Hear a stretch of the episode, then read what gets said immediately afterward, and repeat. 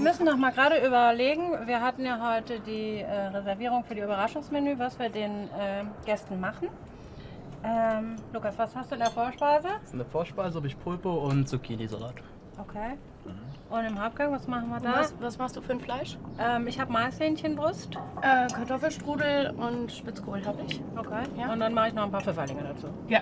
Nachtisch haben wir auch schon. Äh, ja, lass mal überlegen. Ich habe Erdbeerparfait und Vanilleeis. Okay. Ja, klingt doch nach einem, das wird dem schmecken. Ich hoffe, die hatten Sonderwünsche, waren da nicht. Nee, bisher nicht, aber wenn noch irgendwas kommt, ich frage ja nochmal, dann sage ich Bescheid. Alles ja. klar. Machen wir so. Gut. Ja, heute Abend haben wir den äh, Zehnertisch, da haben wir das Überraschungsmenü. Mhm. Ja. Mhm.